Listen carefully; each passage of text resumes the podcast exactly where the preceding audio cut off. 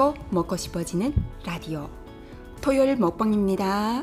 오늘은 7월 17일 방송을 시작하겠습니다. 안녕하세요. 히카리입니다. 안녕하세요. 나가마트입니다.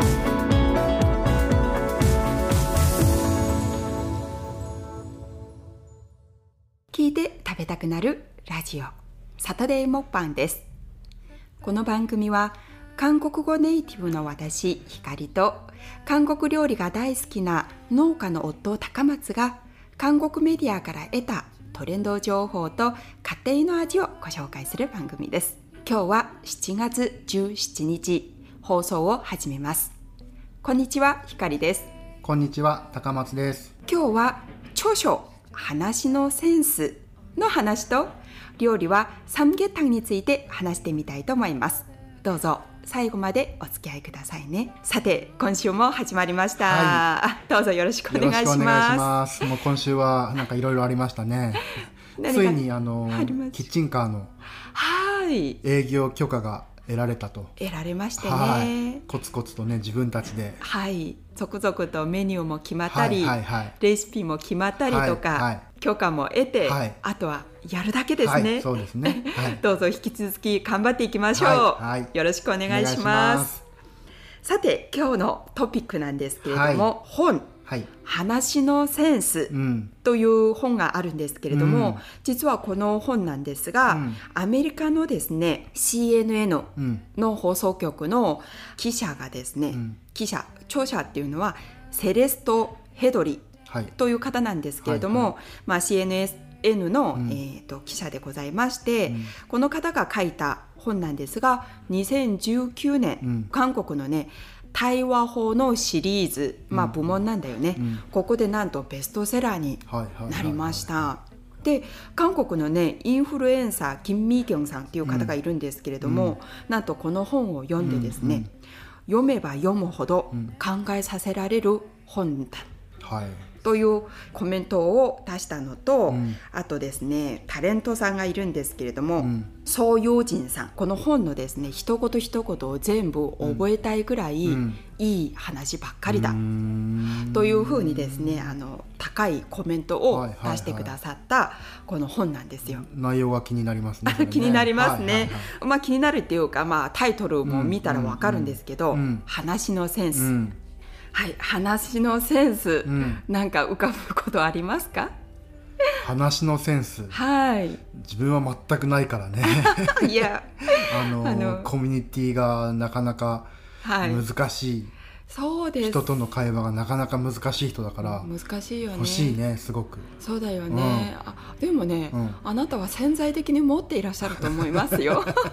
でも読みたいそれ本当に。あそうだよね、うんうん。すごくねベストセラーになってるし、超欲しいその話のセンスが、ね。うん、まあ私もどっちかっていうと、うん。話す方なんだけど、うんうん全くセンスはないよね。あそうですかね。はい、だからこのなんていうのいっぱい喋ればいいっていう方でもないし、うんうんうんうん。そのセンスが必要だ必要だよね、まあ、このラジオするにもセンスも必要そうなんですよ、そうなんですよ、はい。なんでねこの記事を見た時に、うん。私たちこれ必要だよねっていうことで、うんうんうん今日この話を持ってきました、はい。でこの著者セレスト・ヘドリさんとおっしゃるのは、はい。まず一番重要なのはね、うん。話したいなという欲求を我うん。慢することから学ぶはい。ということなんですよ。はいまあこの方は記者なので大体まあインタビューとかされると思うんですけれども、うんうんまあインタビューっていうことはほらインタビューしたい相手のことをまずこう調べていくようだよね,、ね。ある程度このインタビューしたい方について、うん。まあ、勉強していろんな分野のこととか、あと自分が聞きたいことに対しての、うん。まあ、深掘りをしてから多うん。分インタビューすると思うんですけど、うん。うんうんっていうことは、うん。この記者自身もうん。たくさんのこう知識はあるんだろうね。うん。うん。うん。うん。でも重要なのはそれじゃないと。うん。つまり自分がこう喋りたい聞きたいというより、うん。うん。相手のことをうん。まず考えなきゃいけない。はいはいはい。はい、っていうのは、うん。話が上手い人とか、うん。単純に論理的に話したりとか、うん。声がいいとか、うん。っていうことは重要かもしれないけど、うん。すごくレベルの低いことだと。はいはいはいはい。対話の重要なことは、うん。相手の気持ちをうん。読み取って、うん。自分の気持ちをうん。伝える、その中でうん。重要なのは、うん。言葉っていうのは、うん。その気持ちを行き来することうのん手段にしかない、うんうんうんだからいかにうん。こう気持ちを伝えられることが重要なのかっていうのを、うん。まず把握してほしいなっていうことなんですよ。ここがセンスのポイント。まあ相手のことをいかに考えるかどうかっていうそうなんです。そう,、なんですよ、うん。まさにあなたも結構相手のこうことを考えたりするよね。まあ、自分は相手のこと考えすぎて話せないタイプ だからセンスがありすぎるのかな？じゃあそうだよね、うんそこでこうやっぱり磨く必要があるよね。センスがこう、はい行き過ぎてるところを削って避けなきゃいけないと そうだよね。そう。あのなんだよね。だからこうなんていうの？相手に教えようとするところが、うんまず間違いである。そうなんですよ。うんそしてですね。多様な質問を投げかけたりとか、あのすることではなくて、うんもう相手が話しやすい道を作るっていうこと。はいはいはいはいなんだ、まさにこう心地よい雰囲気を作ることなんだよね、そうするとバーッとこう質問を投げかけたりうん。することではないよね、行き来。うん。常に行き来が必要、それが難しいんだよね。これ難しいよね。これがコミュニケーションの一番難しい難しい。ところだよね、だからさ聞きたいことをさ自分だったらねうん、なんかそこまで仲いい人じゃないけど、うん。会話しなきゃいけないみたいなそうだよね。時ってあるじゃん、どうしても、まさにこう例えばインタビューとかとなるとうん。初めましてだよね、まあ、そうだし顔は知ってるんだけど、はい。でも例えば光の友達がええ。新潟に来て、ええ。光がトイレに立った、あはいそうだよね。うん、そうなると、うん。その光の友達とうん。自分がうんもう1対1なわけあだ、1対1だよね。その時にでも話さないわけにいかないし、そうだよね。でも話すこともないしっていう時にえ何話したらいいんだろう？何聞いたらいいんだろう？っていうのがわからない。うんそうだね、うんうんうんうん。はいなるほど、うん。でもねそういった場合は新潟に来たから、うん。新潟のうん。話をすればいいんじゃないかだから向こうの人新潟わかんないしなとかさなんかさ、な つまり相手のことを思いすぎて、うん、何喋ればいいかわからない。そう。それもあるしなんか俺みたいなもんがみたいなところもあるよね。そのうん。自分に自信もないから俺みたいなもんがこんな光のお友達と喋ってもいいものかどうかみたいな。なるほどね。そうそうそうそう。いやあなたこの本読んだ方がいいねそうですよね。あのなんでね多様な質問を投げかけてうんることではなくて、うん。相手が話しやすい雰囲気を作る気持ち心が大事だそうなんです、うんうんそういう気持ちがあれば、うんあの自然にそういう雰囲気になる、うんうんらしいんですよ。うんでね強調したいこととかあるよね。うん。うんここがポイントですよ、うんうんうんとかね。そういう時にね、うん。繰り返すことがうんうん。決して良くないはいはいはいははい。い同じこと何度も言うなと。そうなんですよ、はいはいはい。同じことを何度も言うと、うん。うざったがられる。今の人たちは。昔ははどうかわからないけど、うんうん今の人たちはね、うん。うざいと思われる。いや今の人じゃなくても 自分でも思うよ。あの親戚と飲み会があって、はいはい、年に何回かあるでしょ？ああそうだでね説教好きのさおじさんとかがさ、うんうん。もうなんか急に説教始めるわけよ。はいはいでもう同じこと何回も何回ももう30分ぐらいずっとそれが続くと、はい。はい向こうもさ飲んで気持ちよくなってるわけだからね。そうだね。でこっちは、うん「はいはいはいはい」って聞いてるんだけど、はい。もうなんか最終的には「もうええわ」ってなるよね。まさにそうなんですよ、うんうんうん。あの年配の方とか、うん。特にうん。会社生活をすると、うん。上司とか、うん。部長とかあるよね、いるよね、いるよね。でも大体そういう年配の人たちに、うん。と関係を良くするにはなかなか難しいと思わない、ね会社生活の中でのうん。上司っていうのはうん。何が嫌だなって思う、上司？うん、自分はね。うん。本当なんかこれ聞いている、うん。ほらもう今上司とかいないから、はいはい。上下関係とかないからね周りで、はい。あれなんだけどサラリーマン時代の時はうん、友達と遊びたかったみたいな感じ。そうだよね。あとお酌が面倒くさいとかね。あーあるよね。目の前に美味しい料理があるのになんか小料理屋みたいなところでうん。お膳が出てきてね、うんうん。一人一人にこうね豪華なご飯がつくわけよね、はいはいはい。それなのにそれを食べるのもはい。早々にはい。上司にお酌しに行かなきゃいけない。席を立たなきゃいけない。なんかそういうしきたりみたいなやつがよね。もう超めんどくせえみたいな感じあるよね。もう生ビールでいいでしょと思 自分で飲めばういいじゃん。そうそうそうセルフだよいいじゃん。うんうんそうだよね、うん。あとはこのねあのアンケートによると、うん。よくこう上司とかと話するとね、うんあーそんな小さいことでうん。ぐたぐたすんなよ、俺の若い時はさ、うんとか、うんうんうんうん。自分の若い時のことばっかり話す上司、武勇伝ね。武勇で武勇伝。なんかちょっと悪い人がさ、うん。昔ちょっと悪かったんだよみたいな人が、うん。なんか喧嘩してどうのこうのとか、うん。うん。なんか先生にこんなこと言ったんだとか、うんうんうん。まあ、そういう話をね、はいはい。される人もいるから、うん。もうなんか超うざいよねそれね。そうだよね。こっちが具合悪くなってくるそうなんです。そういう場面にうん。目の当たりにした時には、うん。もう本当に帰りたくなる。そうそうそう。そうだよね。あもうなんかねあくびを止めるのに必死なの。その時って。自分はね。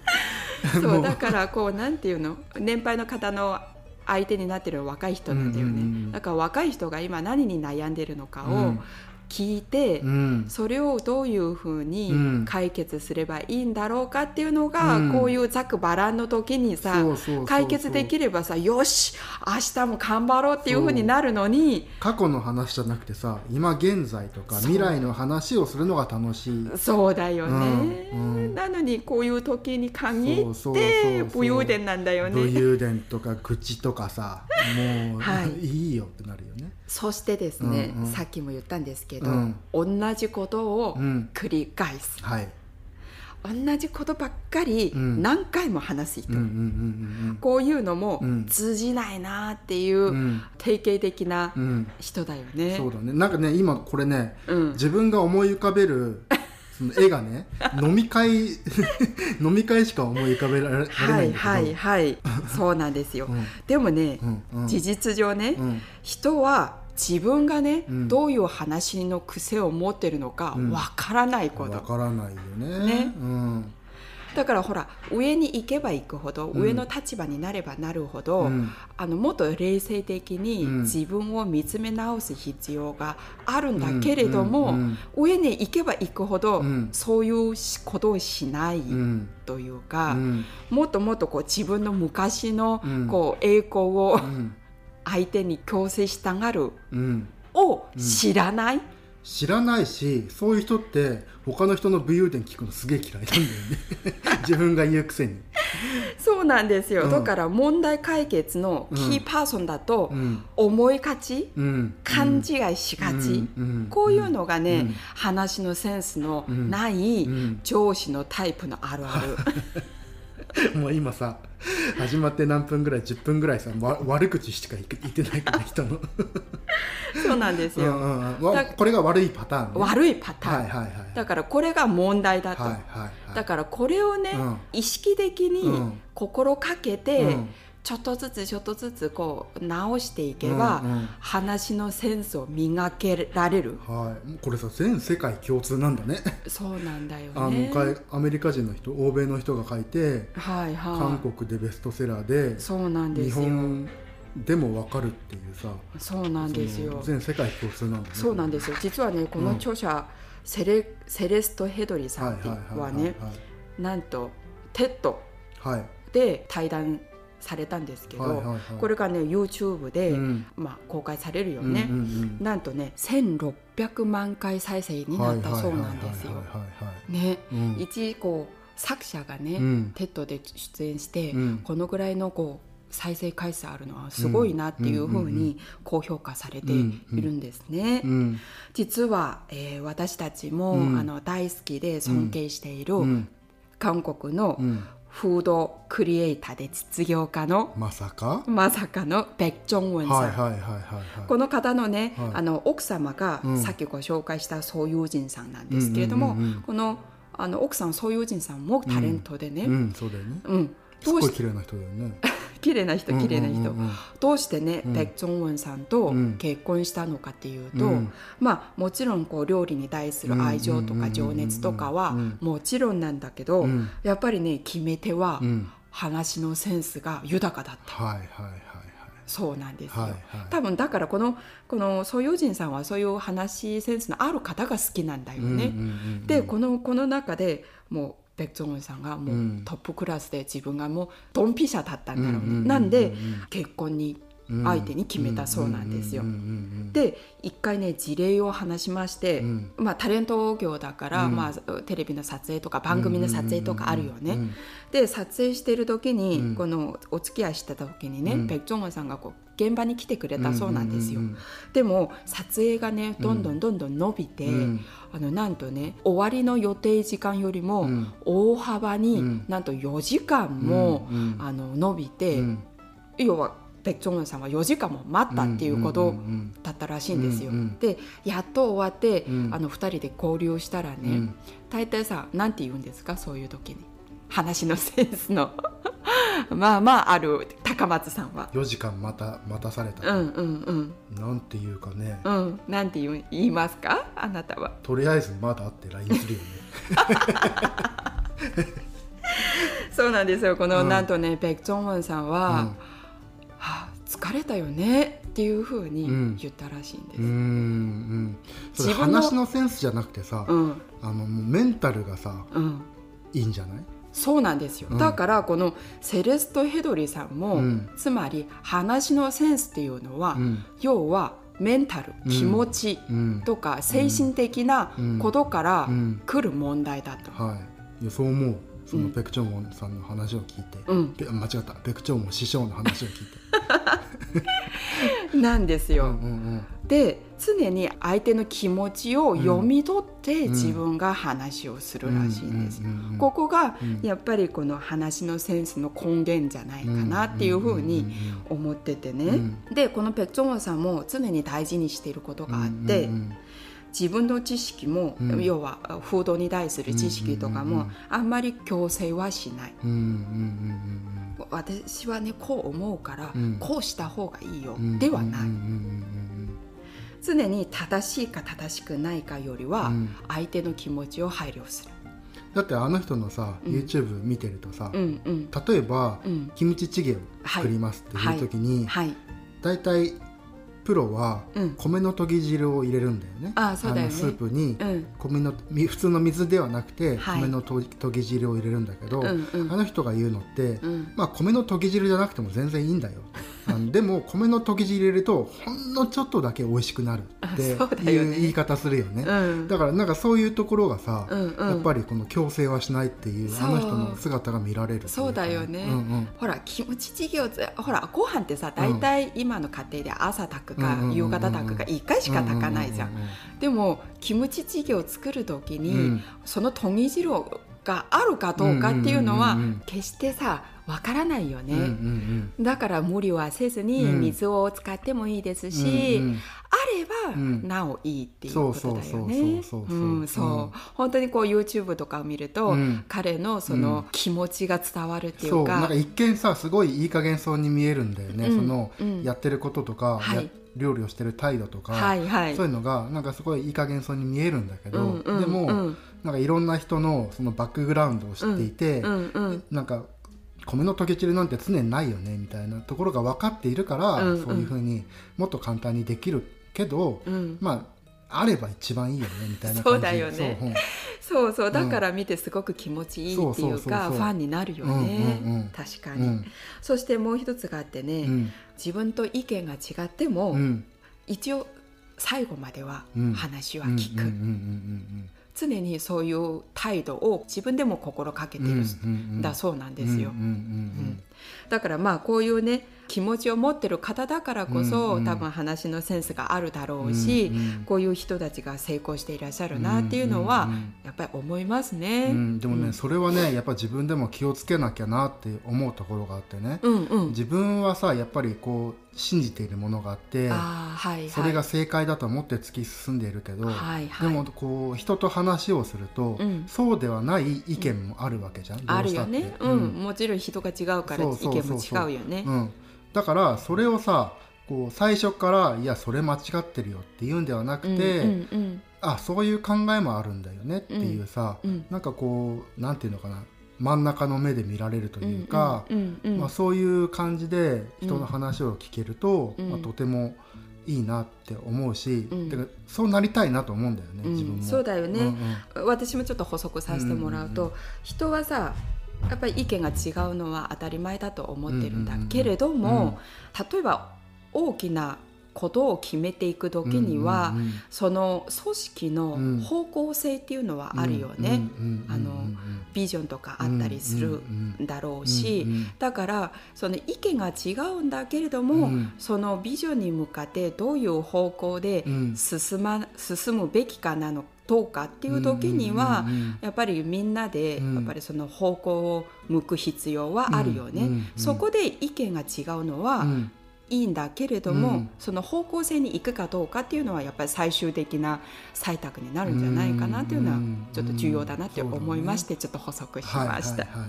なんでねこの世界的なフードの実業家 YouTuber でもあるク・ジョンウンさんはね、うん。あのもう成功していらっしゃって、うん。なんとですね CM だったり、うん。料理番組だったり、うん。出演することでさ、うん。やっぱり収益があるわけじゃん,、うんうんうんでもこの大きな収益をね、うん。調理師を夢見ているうん。学生さんたちを支援したりとか、小さな子どもの患者さんとかうんうんうにん。寄付をされててね、うんこういうメンタルがうん。やっぱりこう話のセンスを磨くんじゃないかなってうんうんやっぱり思いますね。うんそうだよね。だってうん。人から出てくる言葉だからさ、うんうん。どうしたってどう作ろうったって、うんうん。やっぱり自分の中から湧き出てくるのって変えられないよねその、うん。そうなんそれが人に与える印象もあると思うし。そうなんですよね、だからまあこの著者セレスト・ヘドリさんっていうのは、うん。やっぱりねこう最後に書いてあるのはね、うん。あのやっぱり人間はうん。完璧なものではない、うん。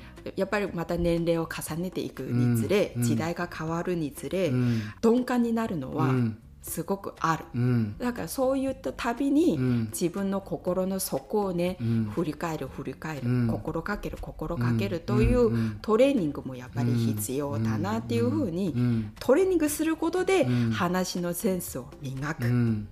だそうです、忘れないでください、うん。対話は心の行き来です。キャッチボールだと だそうなんです。ははいい。はい。だからこういうねことも私たちこうラジオ番組を作ってるうん。2人も、うん。やっぱりこうセンスを磨くことにおいては、うん。メンタルを見直すうん。必要性があるんじゃないかなと思いまして、そうだね。今日この話題を持ってきました。はい、あいつら同じ話ばっかりしてると言われないように、そうですね。はい、いろんな経験をしてはい、いろんなこと調べていろんなものを見てそうですね。いろんなところに行ってあーはい。いろんな話ができるように ならないとリはい。スナーさんもね面白くないからね。あそうだね。でもねこれ最近ねなんか反省してます。最近さその韓国のさ、はい。まあ、ネイバーとかから記事を引っ張ってきて、はい。今週このトピックにしようみたいな話をええするわけじゃん？はい。大体その薄っぺらいトピック自体は自分も読むんだけど、うん。まあ内容なんて全く頭に入ってないわけ自分の中でね。はいはい。で光はさ、うんそのトピックを調べて、はい。もうとことん深掘りして、はいメモをするわけじゃん。そうですねメモして進行するわけじゃん。え一応あのそうやってますねね一応ね記事を見て、うん自分の中で理解して、うん自分の経験から、うんそして現在、うん。私たちがどうすべきか、うん。そしてこのトピックは未来の私たちにうん。どういうふうに、うん。あの道を作っているのかっていうのを一応心かけてですね、うん。あのこの番組を作ってるんですよ。そうそうそれそれそうそれで結構前からはい、なんか光はそういう原稿があった方が、うん、まあ進めやすいタイプの人間、はい。で私はもう原稿があると全く進められない人間。でそのなんていうの、はい。常にこう自分は対話の中でしかはい。話ができないんだよね、あーなるほど。自分で一人で原稿を見ながら喋るっていうことが全くできない人え間で、ー、あーじゃあパーソナリティは向いてないですね。そうそうコメンテーターだね。コメンテーターですね。そうだからなんかそういうさ自分を見つめた時に、ええ。その自分の特徴ってあるわけじゃんやっぱり、ああそうですね。こういうことが大苦手とか、うんうん。こういうことがはい。得意とかいうのがあった、あると、はい。やっぱりそれを生かすっていう意味でも自分見つめるといいよね。ああそうだよね。そうだよね。でもあなたのね素晴らしい特徴はやっぱりうん瞬発力なので、うんどんどんあのそこで話のセンスを磨いて いってください。だからさそれもさ全く自分はね原稿ない状態で喋ってると、はい。やっぱりいろんな経験しないと喋れないわけだよね。具体例出すとか、うん。うんそういうことで自喋れないから。分の経験から話するとかね。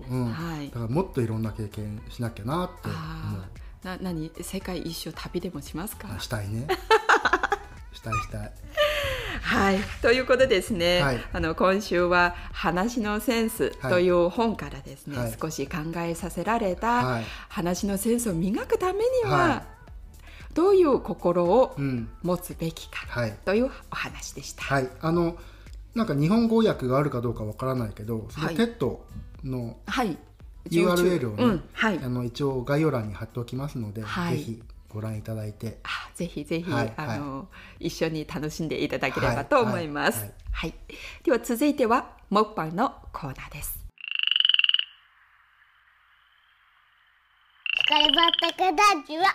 今日のモッパンのコーナーではサムゲタンについて話してみたいと思います。まあ韓国料理を代表するそうだね。あの暑い時期に、はい。食べるサムゲタンです。作れるんだとそうなんですよ、うん。実はね簡単に作れるんです。うんうん。まあといっても、うん。韓国料理はうん。どんな料理でも、うん。家で簡単に作れますよ。うんうんうんうんでサムゲタンなんですけれども、実はねこの由来を検索してみますと、うんはいはいはい。ちょっと勉強したんです。はいはこれはよくあの暑い時期にん、食べるものなんですけれども、はいは韓国ではね三木という季節がありまして、はいはいはいはいマイボって言ってね。全く分かんないけど、ね、そうなんです。そういう日があるんですよ。うんうんうん、で「ボ」っていうのはね、うん、こう日本語で「服」っていうのかな？人弁に「犬」と書いて「服」って服って読むんでしょうかね。うんまあ、ねこれはね韓国語の、うん、まあ漢字を当てたっていうことなんですけど、うんうんうんうん、この服っていうのはね、その文字の通り、はい、人がね、はい、犬のように、はい、くったりとしてる。伏せると。伏せる。うんうんうんうん。なぜかっていうと暑くてね、あの人もうん。犬のようにぐったりして今もまさに 我が家です。我が家今さ鉄板の屋根の屋根の家の中でねそうです。この今このラジオのためにはい。締め切って窓。をどうですか？働き環境 としては。改善が必要ですね。そうなんです、はい。はい、あの暑い時期だから、うんうんうん。暑い時期にはうん。暑いものを食べて、さっぱりしましょうといはう韓国料理の考え方なんです。よなんか最近うちさ、うん。お昼ご飯暑いのばっかりじゃない、そうですね。最近考えると、まあ、ラーメンとか、うんうん、チゲとかチゲとかね。あの割と熱いの天山チゲとか、うん。おぬいさんとか、うんうんまあ、チゲだけばっかりです。そうだよね。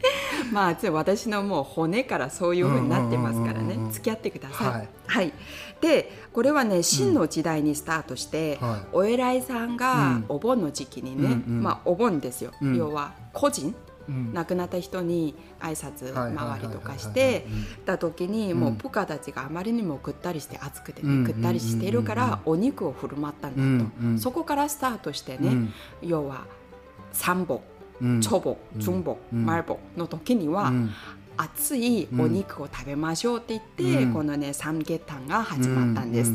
で作り方としてはね、うん。今韓国では、うん。もうサムゲタンキットが売られてまして、ね。うん。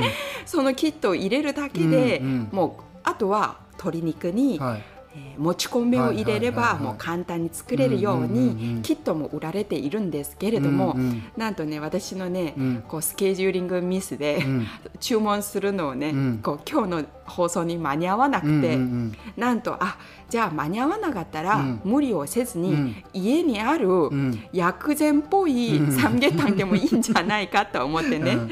慌てて、うん。畑に行って、うん。月桂樹を取ったり、はいはいはいそしてね月桂樹の皮もちょっとあったので、うん。それを入れたりとか、うんうん。冷蔵庫に、うん。シナモンって言われるやつかね。あそうですね、シナモンあとはあの冷蔵庫に、うん。あのみかんの皮をね、取っておいたのもあったりしてね、それを入れたりして、うん。あとは、うん。にんにくと玉ねぎとかを入れて作ってみました。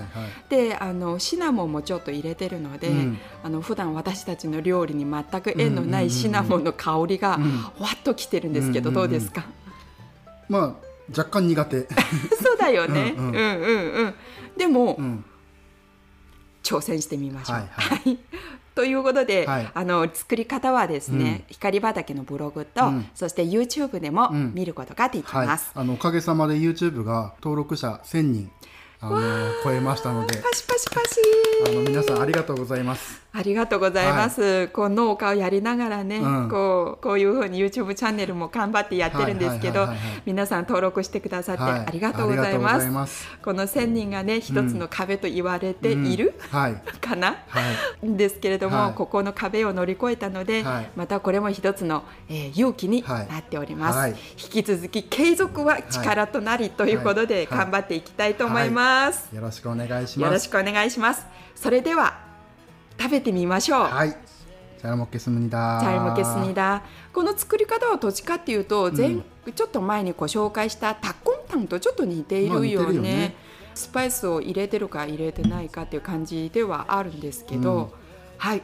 あのどうぞこのタレもつけながら、ちょんちょんして、ままずこれからいってみます。多分ね塩味を入れてないので、はいはい、まあ食べてみてください、はい、とろとろだよ。トロトロ。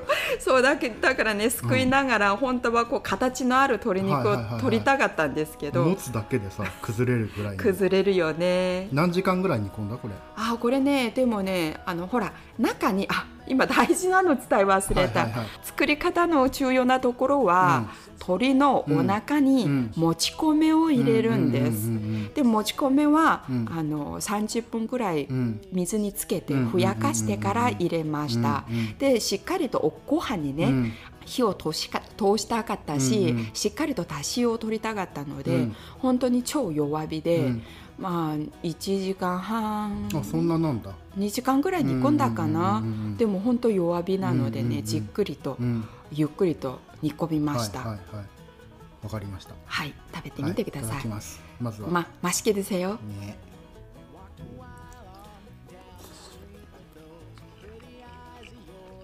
うん、柔らかい。柔らかいよね、うん。あれだけ弱火で長い時間煮込むと柔らかくなるよね。タレ、をつけて。はいタレをつけて。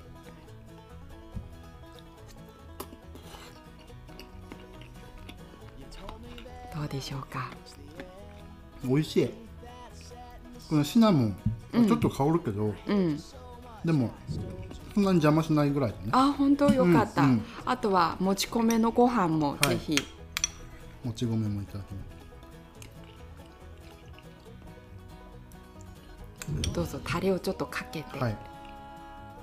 もち米がさうん。なんかすごい薬膳っぽい感じのさそうだよ、ね、味するよ。そうなの。だからこのね、うん。サムゲタンはその薬膳なの、うん。本当に人がバテるから、うん。薬ではないけど、うん。こう薬膳の考え方で、うん。こう食べましょうっていそううちゃんとね薬膳の味がする。これ。そうなんですよ、うん。で本当はね夏目も入れるんですけど、うんうんうんうん。ちょっと高かったので、うんうん。ここはちょっと省かせてもらったので。夏目なかったっけ全部食べたんだっけ？そう全部。食べちゃったあの普通に。普通にね。けお母さんがさ、うん。めっちゃいっぱい持ってきてくれたんだけどそうなんです。食べちゃったんだね。そうなんですよ。このことを考えずね普通にねお菓子として食べました。そうだよね、うん。あの自分もさうん。大学時代にうん。韓国人の友友達がいて、はい。そうなんかやっぱり暑い時にうん。韓国人の友達の家行ったら、ほらうん結構レトルトのさ、うん。温めるだけのやつ売ってるでしょ。三芸炭とか売ってるよね。売ってるよね。うん。それをなんか韓国食材店で買ってきてくれて、はい。みんなで食べようって言って、その時初めて食べたんだけど、こんなに美味しいのあるのかと。ただ鶏煮込んだだけでね。そうなんですよ。すっごい美味しくて、うん。はい。そう。それがねすごい印象的でで光のさ去年かな？はい。去年のちょうどコロナが始まる、うん。ほんと直前ぐらいにね。韓国行った時に、うん。みんなでサムゲタン食べようってう言って、んはい。まあ鶏がさうん。トンと1羽 1羽か2羽ぐらいうんテーブルの上に乗るのかなと思ったら、1人1羽よ。そうなんです。家族が例えば7人いたら7匹。7, 7羽。7 7羽の鳥がさもうポンポンポンポンと乗ってそうなんです1よ人1羽でね。しかも覚えてる？あの何年か前にさ、うん。お母さんお父さんが、うん。まあ、うちの父母がうん。来た時に、うん。じゃあ暑いからうん。夏にね三ゲタン食べようって言って、うん。みんなでうん。4人でうん。1羽を食べた、そうだよねそうだよね。そしたらね、うんもうねお母さんが泣くと。鶏肉をね4人で1羽を食べるこの貧乏暮らしは何なんの？っていうね。うちの姉にねテレビ電話で言ってましたし、泣いてました。そういうつもりじゃないんだけどそうなんですよ。買えるんですよ。そうなんです。買えるけど食べる量じゃないんですよ。文化が違うよね。そうそうあのまずこう日本でねうん。一、人が、うん。人一人が1羽の鳥を食べるっていう概念がないそうよねあのだって今日のささっき見た、はい。あの賢い私生活。はいはい、まあなんか毎週このうん、撮ってるのが金曜日だからさ、はい。毎週この話しちゃうんだけど、はい。あのズワイガニを買うって言ってうんうん。一、人2杯。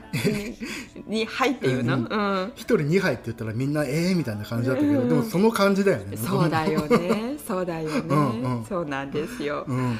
どうでしたか？全体的に。美味しい。でもね、あもうちょっとやっぱ改善の余地はあると思うけど、うん。でも家庭でうん。この味出せたら、うん。もうバッチグーだと思う、ああそうですか。どういう改善の手ですか、もうちょっとシナモンがあそうですね。あれだったりとかうん、ちょっとね血抜きしたらもうそちょっと綺麗になるとかなそうですね、うんうんうん。あの鶏肉の血抜きね、うん、そうあ。一晩ぐらい水につけといて血抜きするとほらはいちょっとね、うん。